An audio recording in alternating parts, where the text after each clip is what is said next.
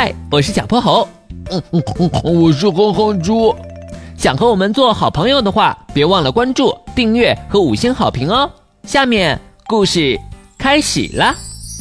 小泼猴妙趣百科电台，湖中仙女苏醒了。悠闲的午后，小泼猴正在阅读从图书馆借来的《波波城一百个传说故事》。传说在最纯净的湖水中沉睡着一位仙女，她穿着白色的透明纱裙，头上绑着嫩黄的蝴蝶结。遇到有缘人，仙女就会苏醒，为她唱歌，献上祝福。小薄荷，世界上真的有仙女吗？我好想看看仙女长什么样啊！嗯，我也没见过仙女，但既然书上说仙女在最纯净的湖水里，不如我们去找一找吧。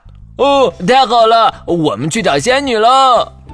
坐上金斗号，小泼猴和哼猪开始了寻找仙女之旅。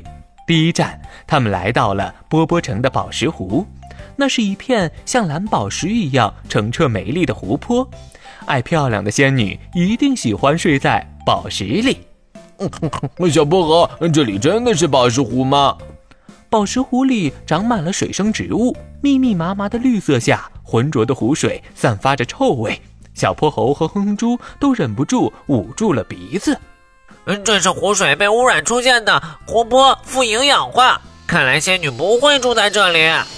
金斗号继续向北飞行，这一次小泼猴和哼哼猪选择了彩虹湖，那里有许多漂亮的七彩小鱼，从湖底跃起时就像一道绚丽的彩虹。善良的仙女一定喜欢和小鱼交朋友。小薄荷，呃，七彩小鱼怎么都掉色了？嗯，它们看起来好虚弱啊。彩虹湖蒙上了一层灰扑扑的面纱，小鱼的七彩鳞片黯然失色，疲惫的在湖中游动着。彩虹湖也被污染了，湖泊酸化会对小鱼生长造成影响。我想仙女也不喜欢这样的湖水。工业废水、农业用水。生活污水的不合理排放，让许多湖泊都遭了殃。看着一片狼藉的湖泊，小泼猴和哼哼猪有些气馁。两人垂头丧气地回到金斗号内，此起彼伏地叹着气：“唉，世界上还有没被污染的湖泊吗？呃，我们还能找到仙女吗？”舷窗外还能望见远处起伏的山峦，遮掩在云雾中，若隐若现。小泼猴突然一拍脑袋，有了主意。哼住！天鹅山的冰泉湖是天然的高山湖泊，远离城市，一定没有被污染。那我们快出发吧！仙女一定在冰泉湖等我们呢。天鹅山顶的积雪在阳光下闪烁着皑皑银光，群山环抱中，瓦蓝澄澈的冰泉湖面盛放着朵朵白花，花瓣像水晶一样簇拥着中心嫩黄的花蕊。在微风中轻轻点头，哇，小薄荷，冰泉湖好美呀！仙女一定在这里。哼猪，仙女就在我们眼前，你看到了吗？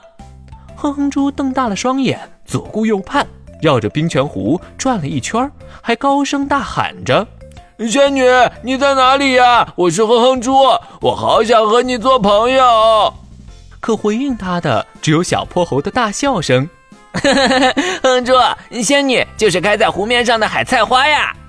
海菜花，嗯，就是这些白色的小花吗？对呀，爱干净的海菜花对生活环境的要求非常高，一旦水质不达标，就会立刻枯萎，陷入沉睡。等水域恢复清澈后，才会苏醒。冰清玉洁的海菜花是名副其实的湖中仙女呢。所以，只要宝石湖、彩虹湖变回干净透明的样子，沉睡在湖里的海菜花仙女也会再度苏醒了。没错，波波城正在努力修复被污染的湖泊，很快呀，海菜花仙女就能去更多的地方玩啦！耶，那我以后就能天天见到仙女了。海菜花害羞地低下了头，晶莹的湖面泛起涟漪，温柔的风声正是仙女。轻哼的童谣。今天的故事讲完啦，记得关注、订阅、五星好评哦。